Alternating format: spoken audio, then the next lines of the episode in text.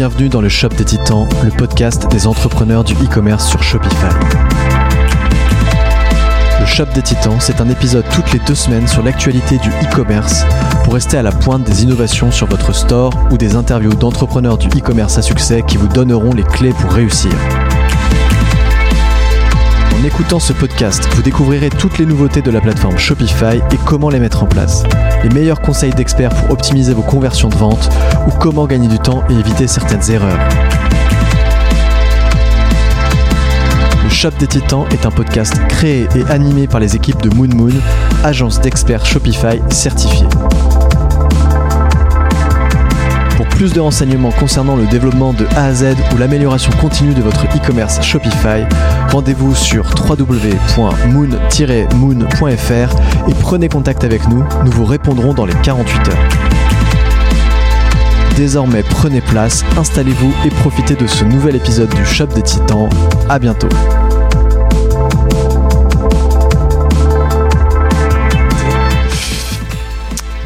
Bonjour Stéphanie, bonjour Ariane. Comment vous allez Salut Simon, bah écoute ça va super.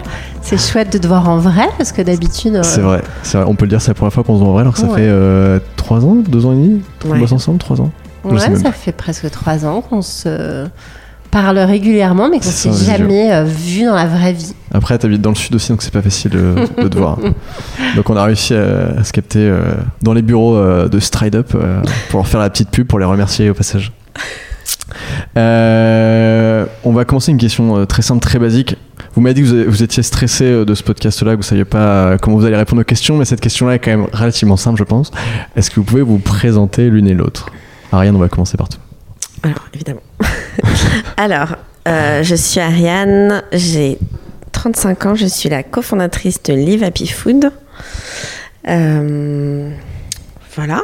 Je, j'habite à Paris, je suis entrepreneur. Très bien, Stéphanie. Alors Stéphanie, moi je vais avoir 50 ans dans quelques jours. Euh, Bon anniversaire par avance. Ouais, je suis également du coup la cofondatrice de Live avec Ariane. On travaille ensemble depuis à peu près 4 ans maintenant. Et puis euh, avant Live, j'ai eu une autre vie professionnelle. Ok, Ouais. tu veux nous raconter? Je vais pas tout vous raconter parce que c'est quand même assez long. Mais euh, en gros, j'ai travaillé pendant 20 ans dans un très gros groupe. Est-ce qu'on peut le citer ou non? Ouais, bien sûr. Je travaillais dans le groupe La Poste. hein. Donc, Ok. J'ai travaillé au courrier, à l'Express, à la banque. Euh, donc un gros groupe de plus de 320 000 personnes. J'ai fini à la DRH du groupe. Donc euh, quand il fallait déployer un projet, c'était environ 18 mois de déploiement. Donc là, euh, après, quand tu passes en version start-up, ça change un peu la vie. on va, on parler un peu de cette transition justement entre euh, vos vies précédentes et ce projet, euh, aussi Mm. votre rencontre, comment vous êtes rencontrés. La question arrive, mais avant, on n'a toujours pas présenté Live Happy Food. Donc en très peu de mots, est-ce que vous sauriez euh, nous expliquer ce que c'est euh, Live Happy Food finalement Alors, Live, euh, c'est des pâtes qui ont les calories d'une carotte. Donc, c'est des pâtes qui sont faites à base d'une plante, le konjac, qui a plein de vertus pour la santé, beaucoup de bienfaits, euh, qui est riche en fibres, sans gluten, et c'est surtout hyper bon. Ça nous permet de manger des pâtes, mais sans les calories. Euh, Est-ce que tu peux manger du coup Live genre le matin, le midi, le soir et alors, 7 jours tu- sur 7 Euh, tu peux éventuellement manger livre 7 jours sur 7 euh, si tu as envie de, de faire un régime et de perdre quelques kilos. Donc ça, c'est euh, livre en cure. Euh, matin, midi et soir, non, parce que c'est un peu euh, too much. Euh, et sinon, c'est juste une alternative aux pâtes et aux féculents traditionnels, histoire de varier ton, ton alimentation, euh, de manger plus sainement, euh, tout en gardant le kiff d'un vrai plat de pâtes. Ok, bah, nickel. T'as une autre définition Stéphanie euh, de Live Un peu un- une définition parallèle?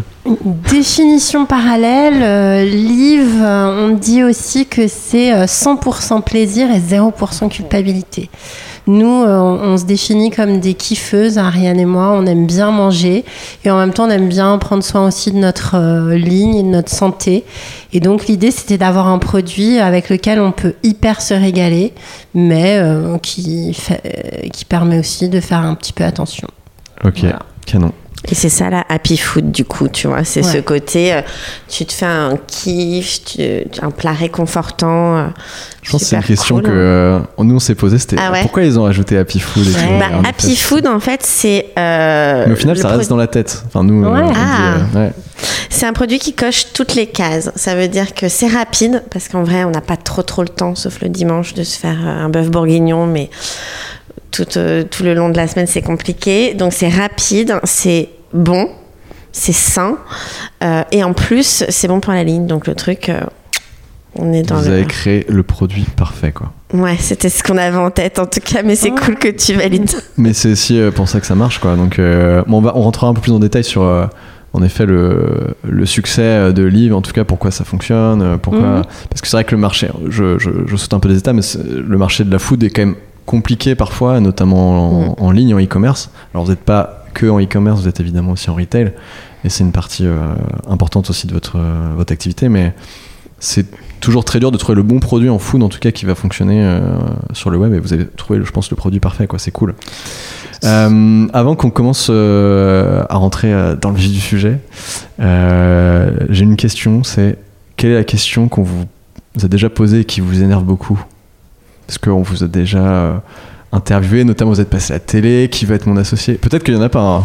Qui nous énerve. euh, je l'ai peut-être déjà posé et du coup vous allez me dire là c'est euh, Une question qui nous énerve. Moi, je peux m'énerver assez souvent.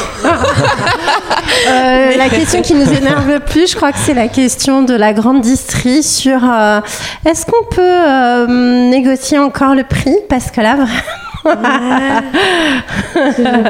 c'est la gra- Ouais, c'est vrai que ça, c'est très, très Ouais, énervant. ouais, ouais. ouais On va, Quand on a déjà fait le max, quand on a l'impression qu'on est au, au, au maximum, plus bas. au plus bas, et que nos interlocuteurs nous disent ouais, mais est-ce qu'on peut quand même baisser encore un petit Non, peu c'est pas assez la remise. Alors ouais. c'est pas Mm, vraiment mm. une question euh, d'interview, mais c'est une question qui nous énerve beaucoup. Et puis en général, c'est même pas une question, c'est une obligation, disons. Donc euh, tu es obligé de le faire en fait. Ouais, puis en plus pour des produits comme ça, c'est compliqué parce qu'il y a quand même toute une. euh, On peut en parler euh, dès maintenant, mais il y a toute une recherche autour du produit, comment, euh, enfin, qui doit coûter cher. Notamment Ouais, le ouais. konjac. Moi, ah, J'en ai aucune idée sur combien ça coûte, mais j'imagine que c'est pas euh, aussi euh, peu cher que des pâtes classiques. Ça me paraît normal, et c'est pour ça que bah, les pâtes Live Happy Food sont quand même un peu plus chères que des pâtes normales. Mais euh, tu peux pas négocier le prix sur des produits euh, qualitatifs comme ça. C'est un super packaging. En plus, ça se cuit directement. T'as même pas besoin de prendre le temps de le cuire. Donc, t'as plein d'avantages produits qui fait que ça a un certain coût, en fait. Mm. Et justement, bah, je vais enchaîner là-dessus. Euh, comment vous avez créé ce produit? C'est-à-dire, euh, comment on crée des pâtes konjac Là, c'est un secret qu'il faut pas dire. non, non, non, non. Euh, Alors, il y, a- y un truc qu'il faut que vous sachiez, c'est qu'elle s'arrête pas de se regarder pour savoir. Tu réponds, je réponds. Est-ce qu'on a, est-ce qu'on a le droit de dire la vérité? Mais oui, oui, oui, bien sûr. Nous, on ne dit que la vérité. Euh, comment on, lance du konjac En fait, euh, on connaît le konjac. J'adore dire on pour moi. Non, on connaissait, euh, Steph et moi, le konjac. Euh, le konjac, c'est un produit qui, on n'a rien inventé, mais c'était vraiment pas sexy. La galénique du produit, ça sentait pas très bon, c'était un peu caoutchouteux. Mais par contre, c'était hyper intéressant pour la santé. Il y a beaucoup de bienfaits, notamment pour réguler la glycémie, pour manger des fibres, etc. Et j'avais envie de faire un produit qui allie aussi euh, le plaisir euh, des pâtes. Ça avait la forme de pâte, mais c'était pas bon. Du coup, je me disais que c'est vraiment dommage, quoi. Et comment été au contact du konjac au début? C'est-à-dire, c'est quoi le. Et donc, en fait, le konjac, c'est une plante qui pousse euh, en Asie. Donc, euh, moi, à l'époque, euh, moi, j'ai pas dit d'où je venais au départ. Je viens de la cosmétique et je voyageais beaucoup. J'étais formatrice internationale. Et donc, euh, j'ai passé énormément de temps en Asie et j'ai toujours été passionnée par. Euh, les spécialités que tu trouves dans des food markets, euh, dans la rue, euh, voilà. Donc j'allais explorer, etc. Je connaissais le konjac de, de France, j'ai découvert le konjac en Asie. Et, euh, et je me suis dit, on va en faire un produit bon. Donc, je suis allée démarcher euh, plein de, hum, d'experts en konjac. Et, euh, et on a travaillé ensemble une recette en R&D pour euh, améliorer euh, aussi bien l'odeur, la, la, la pénétration des sauces dans le produit, le côté, côté gourmand, quoi, pour se rapprocher le plus des pâtes. Ok. Donc, ouais, assez fou. Et c'était en quelle année où vous Et as ça, commencé à démarrer à faire ça? en 2018. Ouais, tout début 2018, j'ai passé un an à aller voir et auditer euh, euh, les, les ateliers de fabrication en Asie. Et, euh, et puis pour... euh, Et là, tu bossais encore en parallèle euh, dans ton job précédent non, je venais de terminer. Ouais. Ouais. T'avais J'avais décidé arrêté. de te lancer là-dedans quitté, Ouais, en fait, la cosmétique, ça me ressemblait plus trop. J'avais adoré le côté bien-être qui est lié aux, aux soins cosmétiques, mais euh, j'avais envie de faire un bien-être un peu plus global et un peu plus euh, sain et vrai, parce qu'à l'époque, il y avait encore plein de plein de perturbateurs endocriniens, euh, plein de produits néfastes pour la santé. Ouais. J'avais envie vraiment de faire quelque chose qui soit du kiff, quoi. Qui soit aussi bien bon pour la santé à l'intérieur, mais qui te fasse kiffer. J'avais envie que ce soit une, une approche globale. Elle danse avec son micro. je, fais des, je fais des gestes. Ok. Canon. Et du coup, euh, donc tu lances ce projet-là, mais vous vous êtes rencontrés comment à ce moment-là? Vous connaissiez déjà avant avec euh, Stéphanie? Euh, co- comment, comment tu rentres dans la course? Est-ce que vous, êtes amis de longue date? Et donc finalement en discutant, ah, j'imagine le truc, vous étiez en soirée, vous vous êtes dit, Ah, dit, c'est génial ton idée, vas-y je te rejoins. Et, et tu t'es dit allez go. C'est ça? Comment, comment ça s'est passé Stéphanie? Tu peux nous raconter Alors euh, oui, on se connaît depuis très longtemps. Moi, j'ai connu Ariane euh, quand elle euh, n'avait pas encore 18 ans. C'était une toute jeune femme, Innocente. voilà, innocente. Voilà, jamais été tout à fait innocente, Ariane. et voilà, donc on se connaissait depuis très très longtemps. On est devenus amis. Et puis moi, j'ai quitté du coup mon job précédent parce que j'avais envie d'autre chose. Je suis partie vivre en Italie. Et puis euh, Ariane, elle, euh, de son côté, poursuivait sa, vie, sa carrière, etc. Et puis elle a eu cette idée-là. Elle a commencé à bosser, à travailler sur son idée, à, à déposer les statuts de la société, à travailler le produit, à travailler le marketing, etc. Et puis ce qu'il faut savoir, c'est qu'Ariane, quand elle se lance dans quelque chose, elle a une capacité forte à entraîner avec elle euh, les gens qui l'entourent. Donc évidemment, j'ai été entraînée dans tout ça, euh, même si je faisais autre chose à l'époque. Et puis euh, voilà, petit à petit, j'ai commencé à rentrer dans son projet, d'abord un petit peu, et puis un petit peu plus, et puis beaucoup plus. Et puis, euh, quand elle a fait son premier salon, euh, c'était à Lyon. Moi, j'étais à Milan, en Italie. Et donc, je lui dis, écoute, Lyon, Milan, c'est pas loin, je viens de filer un petit coup de main. Et puis voilà, ça a commencé comme ça. On a commencé ensemble à racoler les premiers clients. Et puis, euh, Tu achètes mes pâtes, ok? C'était presque ça. un peu directif, mais sympa quand même, tu vois. C'était quoi Justement, tu parlais des, des premiers sons que vous avez faits, des premières ventes. C'était, vous vous souvenez de la première vente que vous avez faite? On se souvient de la première vente Mais online. pas, pas à votre famille. hein. Ouais. On se souvient de notre premier vrai client, oui. online. Et Ouais. moi, j'avais aussi eu quelqu'un dans Mais- un magasin bio. Ouais, ça mais m'avait fait un au truc. salon, ouais. Ouais. On a, on a. En fait, moi, mon job à l'époque, je connaissais beaucoup moins bien le produit qu'Ariane. Du coup, moi, j'avais un job d'aller euh, racoler dans les couloirs de ce salon. Nous, on avait un mi- micro stand. Euh, tous les autres autour de nous avaient des salons enfin des, des stands énormes, et nous, on avait un tout petit stand. Et moi, du coup, je devais choper tous les gens qui passaient et les, les, les amener vers Ariane, qui ensuite euh, leur présentait le produit. Et, euh, et voilà, et donc il y en avait un qui était là, qui passait, qui avait l'air un peu désespéré avec sa petite valise. Alors, J'espère qu'il écoutera pas ce. Et euh, je l'ai attrapé. Elle a pas lâché. Je l'ai pas lâché. Pourtant, il, il avait Il pas l'air. euh, non, il avait pas envie. Il avait pas l'air particulièrement enthousiaste. Et je l'ai pas lâché. Je l'ai ramené jusqu'à Ariane. Et lui, c'est devenu euh, Ouais. vraiment notre premier client. C'est devenu notre premier client B2B. Euh, Ah oui, David. donc c'était un. Là, c'était, on était vous sur un salon acheté B2B. plusieurs, euh, Ah ouais, donc c'était un bon, un bon Donc- coup, un bon premier coup quoi. David, euh, lui, il a euh, des francs prix. Et donc, c'est le premier magasin de France qui a eu le livre en rayon. Et Mais, donc, on a commencé par un franc prix. Donc là, c'était assez dingue de mettre, parce que moi, évidemment, je faisais tout à l'époque. Donc, je suis allée livrer les colis, je les ai mis en rayon. Et c'était effectivement assez incroyable. Et donc après, donc, donc là tu le vends en B2B, mais après il y a eu les premières ventes en B2C. Et là, c'était assez irréel aussi, quoi. Le paquet passe sur le tapis roulant, ce qui évidemment est logique.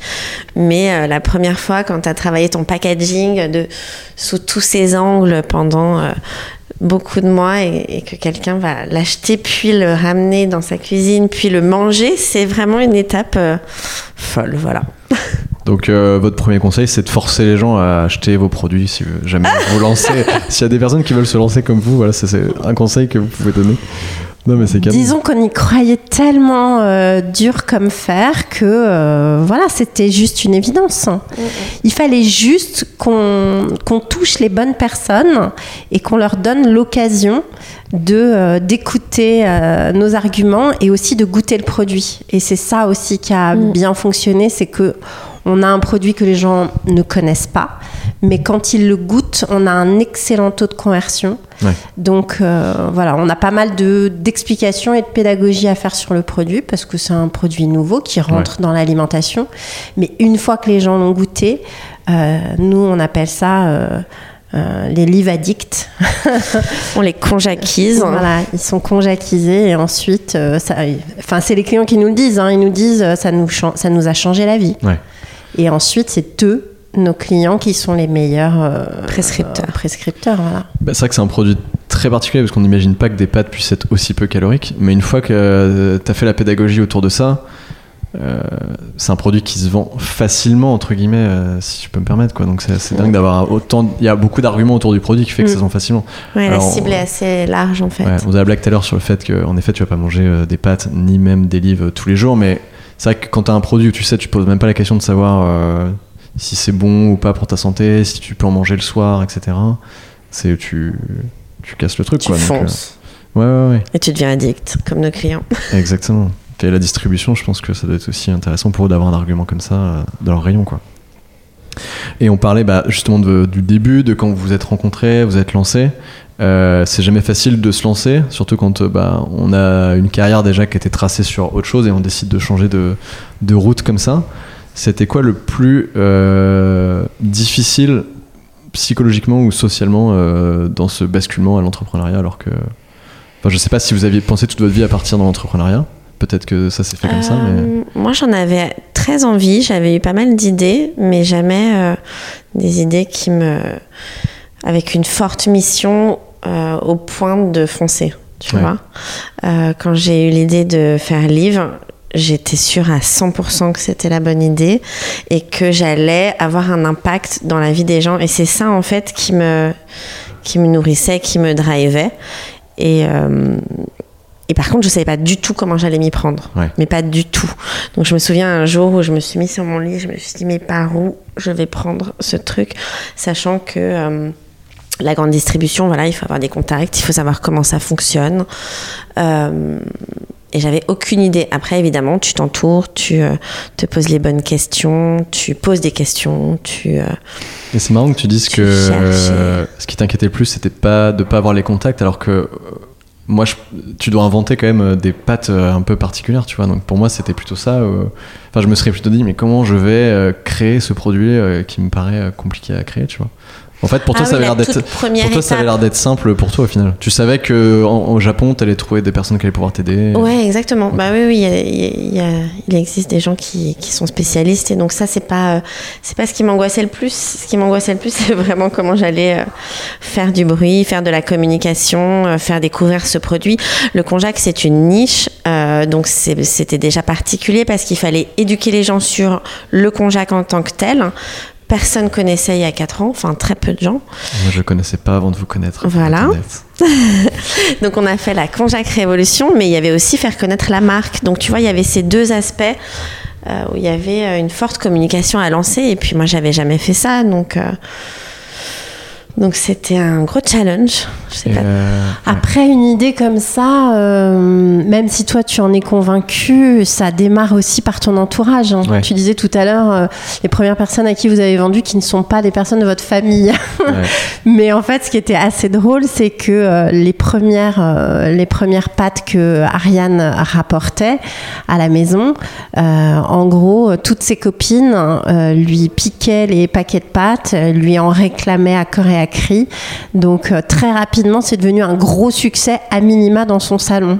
Ouais, c'est c'est bon ça. signe. voilà, c'était c'était déjà super bon signe. Et, et- et du coup, je parlais des difficultés à, à se lancer. Est-ce que euh, ça a été compliqué à accepter par euh, votre entourage euh, que vous lanciez comme ça?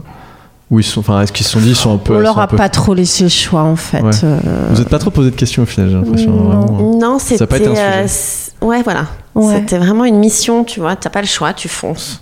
Euh, Ça, tu, dois faire quelque chose euh, avec la pépite que tu as réussi à, à fabriquer, à créer. Et donc, si tu le fais pas, euh, je En- ça va ouais. pas quoi. En même temps, obligé. je pense que, euh, enfin, ouais, c'est vrai ce que tu dis. Ça s'est passé de manière assez naturelle. Ça veut dire Mm. qu'il n'y a pas eu un moment où on s'est mis autour d'une table, on s'est mis, la tête dans les mains et on s'est dit est-ce que c'est c'est vraiment le bon moment, etc. Je pense que pour pour Ariane et pour moi, c'était le bon moment. Et donc, du coup, on, on a été prise dans cette énergie-là. Euh, rapidement, on, on s'est on s'est pas trop posé de questions. On a vu que ça prenait, euh, qu'il y avait du de la demande. Ouais. Ça va assez vite chez nous. C'est en fait voilà c'est un, un genre Ouais. de tourbillon Steph s'est fait prendre dans le tourbillon et en fait euh, ça avance David, le mec de. Franprix, il s'est fait prendre dans le tour. Ah ouais, David, il s'est tourbillon, fait ouais. attraper. Et puis après, David avait 8 francs prix. Donc, on a aussi attrapé sa famille. Et puis, tu sais, nous, vraiment, Ouais.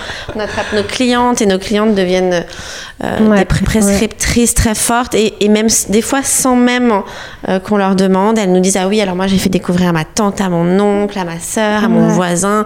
J'en achète beaucoup, j'en distribue au bureau. Et voilà, ça fait un tourbillon.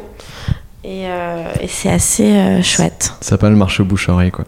Mais du coup, j'avais une question qui était est-ce que vous vous souvenez d'un moment euh, précis où vous vous êtes dit ah ok ça va en fait ça va marcher tu vois?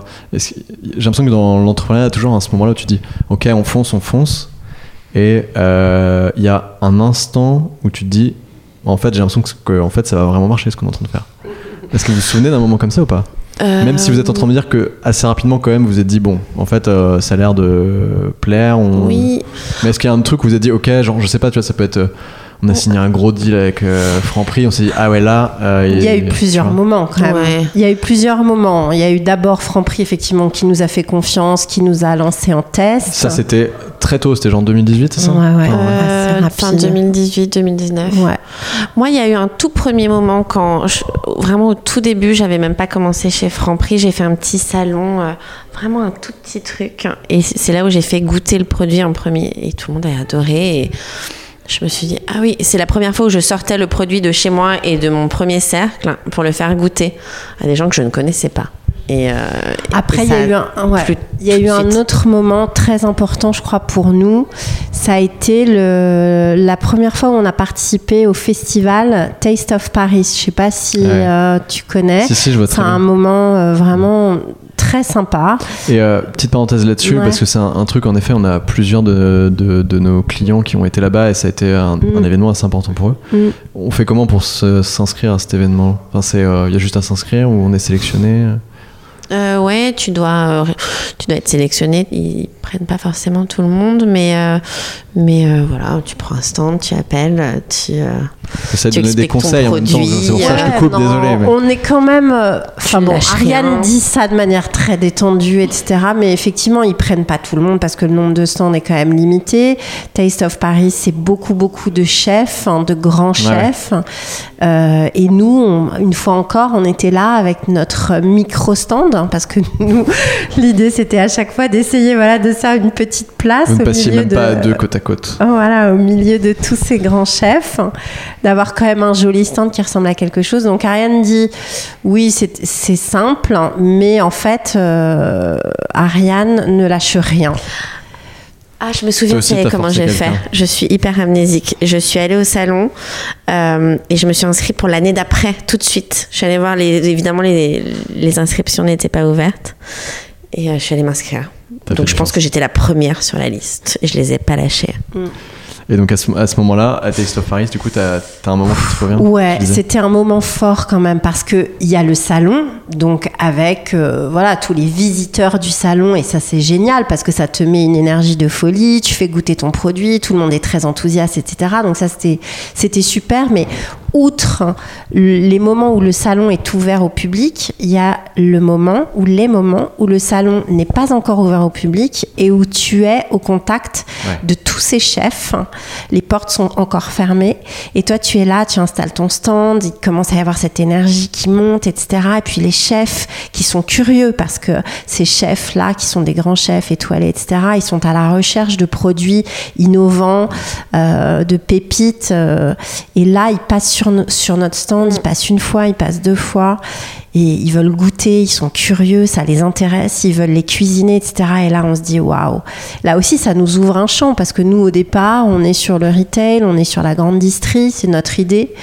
Et puis, euh, puis ensuite, on en parlera certainement. On, crée notre site web. Vendre de la food euh, en ligne, c'est pas facile. hein. En tout cas, c'est pas évident au départ. Et puis euh, là, d'un coup, on se dit, il y a la resto aussi, parce que les- les chefs, les restaurateurs sont hyper intéressés par le produit. Là, on se dit quand même, il se passe un truc. Et puis à Taste, euh, il y a aussi euh, un moment hyper euh, rigolo pour nous, c'est que nous, on est des Parisiennes, hein, donc euh, il y a une, une enseigne qu'on vise depuis le départ, c'est la grande épicerie de Paris. Ouais, ouais. On la veut, quoi. Que C'est une sorte d'étendard. Hein. C'est pas un endroit où tu vas faire euh, des, des tonnes de palettes, hein. mais euh, c'est une très belle vitrine pour notre produit. Et, euh, et avec Ariane, on essaye une fois de rentrer euh, à la grande épicerie. On envoie des mails, mais nous, on est des, des stalkeuses. hein. Ça veut dire que on n'envoie pas un mail, on en envoie 10. Et puis il y a tu une changes ouais. d'acheteur, Il y a une tu passes première par l'un, par l'autre. Une première personne qui nous dit non. Donc dur, hein, parce que nous, la grande épicerie, on la veut, quoi. Donc on arrive à trouver un deuxième interlocuteur, et là, pareil, on envoie un mail, deux mails, trois mails, des presses, des coups de fil, etc. Et au bout d'un moment, la deuxième personne nous dit non, c'est non. Trop dur. Et là, à Taste, il y a quelqu'un qui vient au milieu de tous les autres. hein. Donc euh, toi, tu es là, tu es obligé d'être aware, d'être sympa, d'être souriant. Tu sais pas trop à qui tu Oui, parles. c'est ce que j'allais dire. Tu sais pas qui est qui, quoi. Non, non, non, non, parce qu'il y en a qui avancent à couvert et c'est normal, tu vois. Faut jamais relâcher. Et là, euh, le mec euh, me dit mais euh, vous êtes commercialisé où, etc. Alors je lui dis bah pour l'instant on est en test dans certains francs prix euh, et, et- et je lui dis euh, il y a plein de clients qui nous cherchent à la grande épicerie mais euh, on n'y est pas encore mais ça va venir, etc. Et le mec me dit euh, à partir de la semaine prochaine vous pourrez dire à vos clients que vous serez à la grande épicerie. C'est génial, ça. Parce qu'en en fait, le mec était le directeur des achats de la Grande Ep et il nous dit Ok, c'est bon. C'est Moi, bon je pour prends moi. tout. Ouais. Et il prend tout, quoi. Il Ouais, prend toutes les rêves, etc. irréel. Ouais. Et là, là, tu vois, ça fait partie des moments un peu magiques où tu te dis euh, Purée, ça marche, quoi. Petite larme aux yeux. Ouais. Et T'as un t'es- petit frisson. Et tu sais pourquoi tu es venu sur Taste of Paris. Mm. Voilà, c'est bon, tu peux, euh, t'es tranquille. Trop bien. Et donc tu parlais, à... t'as parlé rapidement du site internet. Tu dis, en fait, je comptais pas forcément parler, mais on va en parler puisque t'en parles. Euh, ouais, vous partez d'abord en, en distribution, Ouais. sans forcément penser au web.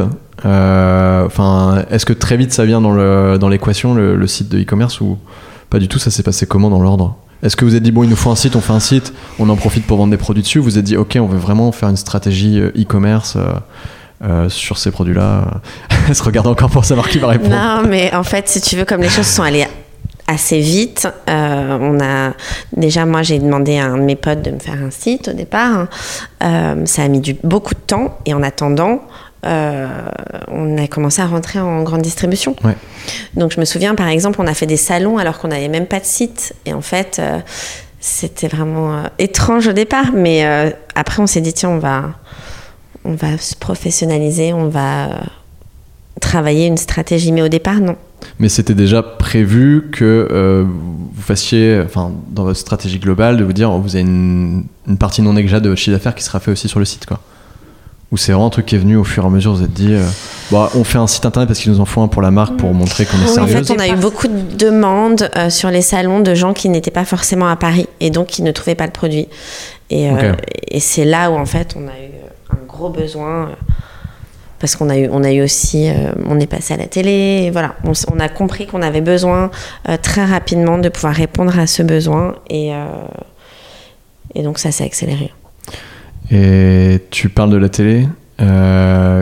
j'allais parler, juste- vous, vous demander un petit peu si vous avez, au départ en tout cas, et en tout cas dans les phases de démarrage, justement fait des relations presse, comment vous avez travaillé le truc. Est-ce que la télé, typiquement, c'est eux qui vous ont vu à, à Taste of Paris, ils, ont, ils vous ont demandé de, de- d'intervenir à la télé ou de, je sais pas, comment ça s'est passé?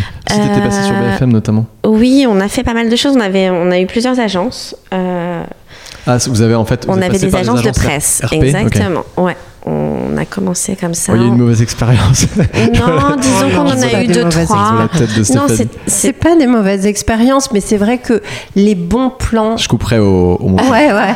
les bons plans et les vraies belles émissions qu'on a faites, euh, on les a, on les a chopés euh, essentiellement par. on euh, allait les chercher. Ouais, par notre réseau, par. euh, Ouais. Voilà, en fait, l'idée, enfin, s'il faut donner des conseils, l'idée, c'est évidemment de rien lâcher et surtout d'avoir toujours les yeux et les oreilles grands ouverts et de ne, de ne rater aucune occasion. Il y a un moment où, quand on prenait le taxi, on parlait de livres aux chauffeurs de taxi. vrai. euh, Quand on était dans le métro, on en parlait à nos voisins, dans le train pareil, euh, au marché, partout. Enfin, parce qu'en fait, le monde est, est rempli de, de, de- de- D'opportunités. ouais, d'opportunités, exactement. Mais l'idée, c'est de, c'est de les capter, quoi. Et, euh, et de les capter au, au bon moment. Et donc, euh, voilà, on, On a, a on a fait- beaucoup fait ça, quoi. Et on a mis pas mal notre, euh, notre euh, entourage à contribution, évidemment. Et, euh, et les belles émissions du départ, en tout cas, on les a beaucoup chopées comme ça. Ouais, c'était des relations de relations euh, où vous avez Ouais. fait le Mhm. forcing pour avoir le contact, Ouais, etc. à fait. quoi. Ouais. Ok, canon. Pour te donner un exemple sur une, une émission qui a bien marché pour nous au départ, c'était une émission de radio euh, sur Europe 1. Et euh, effectivement, à l'époque, on avait une agence de presse. Pour une petite start-up comme nous, un, ouais, prendre une Ouais. agence de presse, c'est un gros investissement. Et, euh, et elle essayait de nous choper cette émission. On savait laquelle on voulait. On voulait une émission sur Europe 1 qui présente euh, des, des jeunes entreprises, etc. Et, euh, et on savait qu'on voulait cette émission. Et elle, elle a essayé pendant des mois de nous choper cette, cette émission. Et puis un jour, par une personne de notre entourage, on lui a dit on, on voudrait vraiment parler à cette journaliste. hein. Il nous a dit venez avec moi aujourd'hui. Vous êtes prête On a dit ouais.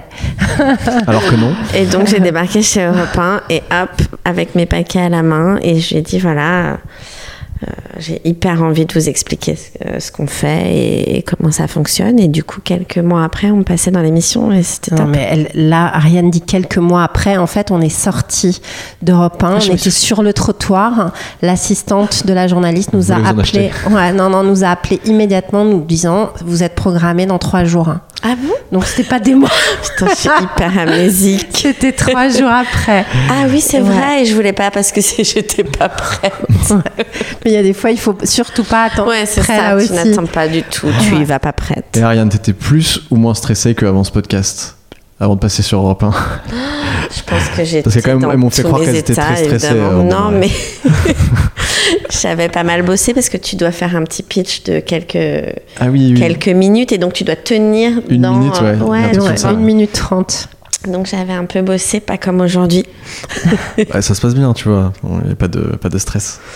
Et après, voilà, il y a des choses que tu forces effectivement, comme qui veut être mon associé aussi. euh, euh, j'ai harcelé tout le monde. Euh, moi, je suis assez forte en Tiens, harcèlement. puisque t'en parles, ça, se- ça- ça se passe comment euh, Genre, il y, a- il y a certainement des marques qui marchent euh, plutôt bien, qui se disent, bah, ça serait une belle opportunité pour moi d'aller dans cette émission. Ouais, carrément. C'est comment C'est hein. tu t'inscris et t'attends ou faut harceler aussi les gens? Alors, tu- je, sais quel titre je vais mettre sur ce podcast. C'est comment harceler. En fait, moi, je fais tout. Moi, je pars toujours du principe et, et nos équipes, elles nous, souvent, elles nous posent des questions. Est-ce que tu préfères ça ou ça? Moi, ma réponse, c'est toujours tout en capital.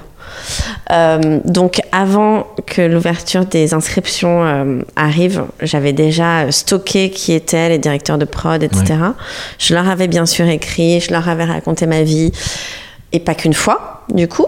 Eux n'avaient pas encore trop de recul sur, euh, sur quand allait commencer les inscriptions.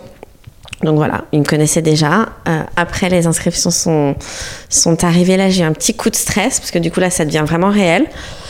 Euh, et puis après, voilà, tu t'inscris, tu passes, euh, tu fais ta vidéo que j'ai dû refaire une cinquantaine de fois pour qu'elle soit parfaite. Et puis, euh, et puis après, tu passes tout un, un casting, tu réponds à un gros dossier, plein de questions, etc. C'est vraiment une grosse sélection, mais. Et ça démarre quand en fait euh, cette sélection-là? C'est-à-dire si par exemple, bon là en janvier c'est fini, on sait que c'est.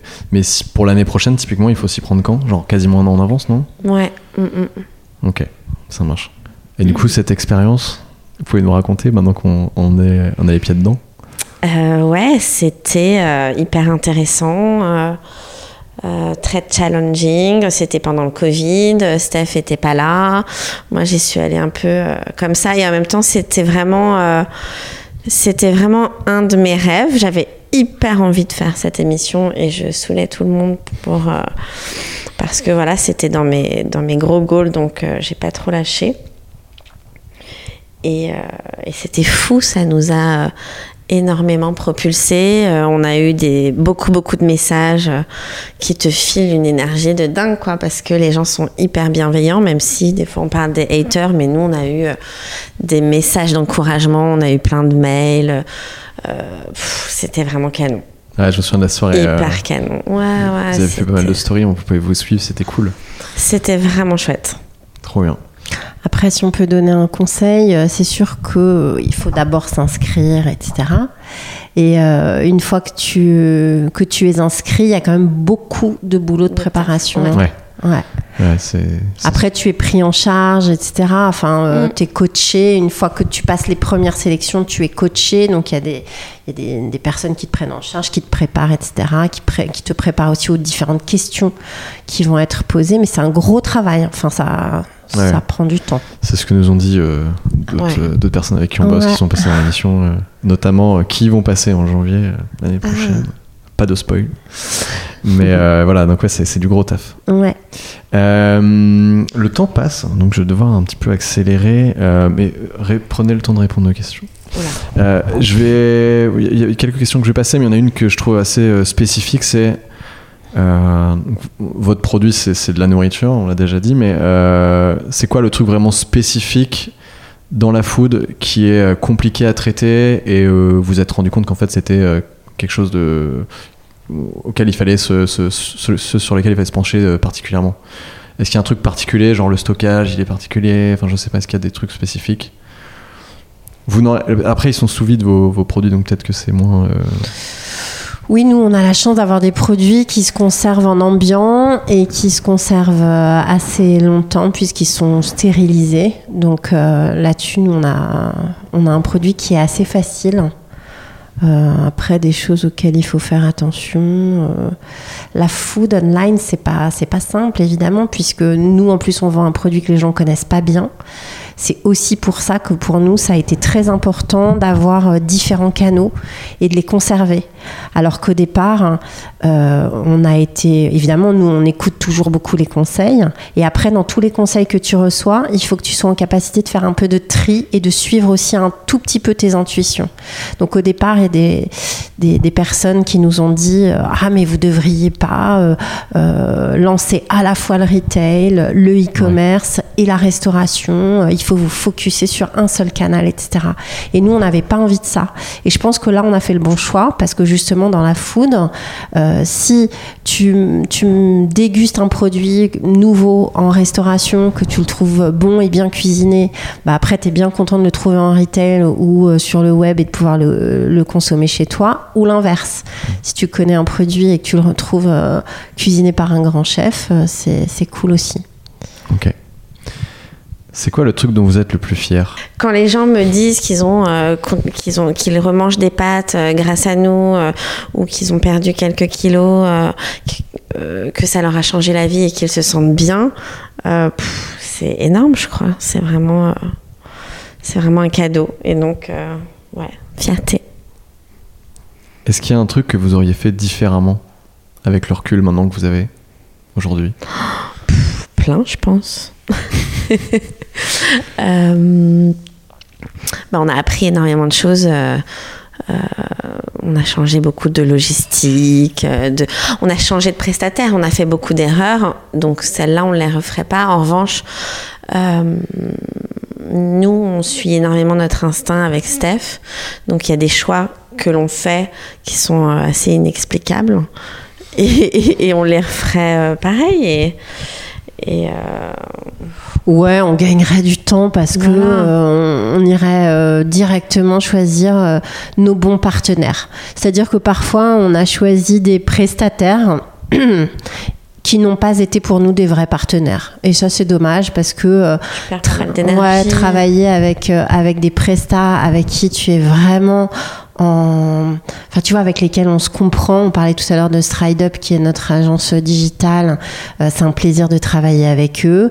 Euh, si pub. on parle de Moon Moon, là aussi, Ah, euh, c'est chouette de travailler avec Moon Moon. Enfin voilà, un truc où c'est simple, où on se comprend, où on n'a pas besoin de se justifier pendant des heures, euh, où on travaille en confiance. Enfin voilà, c'est des choses qui semblent une évidence, mais quand tu démarres un business, ça l'est pas parce que, enfin voilà, tu tombes dans, tu, tu tombes dans le panneau. euh, euh, tu t'orientes pas forcément vers les, vers les bons interlocuteurs.